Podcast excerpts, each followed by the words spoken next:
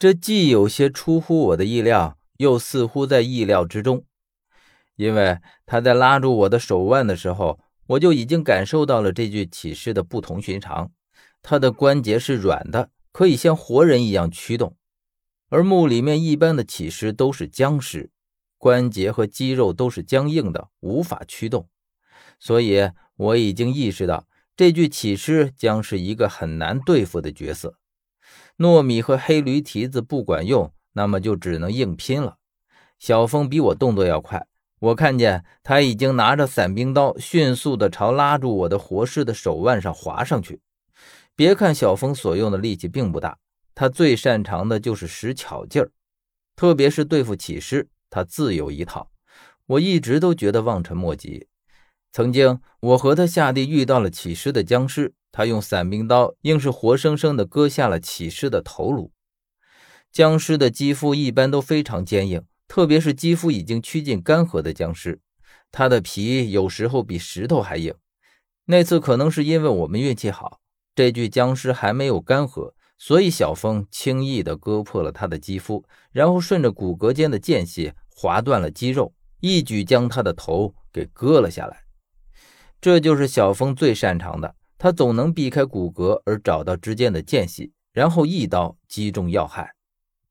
现在也是这样。小峰反手一刀，顺利地划开活尸的手腕的间隙，顿时拉着我的力道猛地一松，巨大的惯性带着我往后跌下去。我的手腕上抓着一只活尸的手掌，断口处正在有尸油像血液一样流出来。小峰一击得手，也不和里面的尸体纠缠，他快速地扶起跌在地上的我，问道：“你你没事吧？”我摇摇头，站起身来说。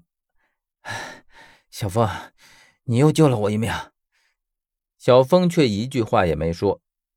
我和他往后退，因为木棺里的这具活尸已经爬了出来，而且他爬出来之后，他的样子变得很古怪，嘴巴大张着，似乎有什么东西要从喉咙里钻出来一样。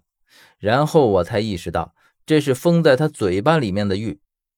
玉的一头是龙头形状，下面的部分笔直。笔直的部分紧紧地插进尸体的喉咙之中，将他的喉咙给封死，而龙头则被他含在嘴巴当中，好不让玉从喉咙里滑进去。现在很明显，他是要将玉从嘴巴里吐出来。起尸没有痛感，所以他被切断的手臂仍旧在舞动着，尸油顺着断口洒了一地。他已经从木棺里爬了出来，就站在我们的面前。直觉告诉我。这具起尸不单单是用来炼尸油的，而且还是用来镇墓的。现在他看上去很弱，是因为他的七窍还被封着，吸入的阳气还很少。等他体内的这些玉风全都掉出来，他会变成什么阴煞还不知道。想到这里，我伸手接住他的断掌里滴落的尸油，然后一把抹在小峰的脸上，同时我已经说道：“我们只能到后殿去避一避了。”虫怕尸油，你赶紧将裸露在外面的肌肤全都涂上。小峰将尸油涂好，断掌上已经没有尸油再渗出来。他问我：“那那你怎么办？”哎，薛给我涂过一种特殊的尸油，它的气味还在，应该还有用。可是说到这里的时候，我突然张大了嘴巴看着小峰，我几乎是用懊恼而自责的语气说道：“哎呀！”我怎么会这么大意？我不应该到寝殿里来，更不该离活尸这么近呢。因为我猛然想起了四叔和我说过，我身上涂的这种尸油会让墓里面的尸体起尸。意识到这点，我才恍然大悟：为什么我们离木棺越近，它就摇晃的越厉害？为什么在我的手接近活尸的时候，它会突然起尸？完全就是因为我身上的尸油味。那么这就很明了了，这具活尸不是用来炼制尸油的，它被放在这里显然是另有目的。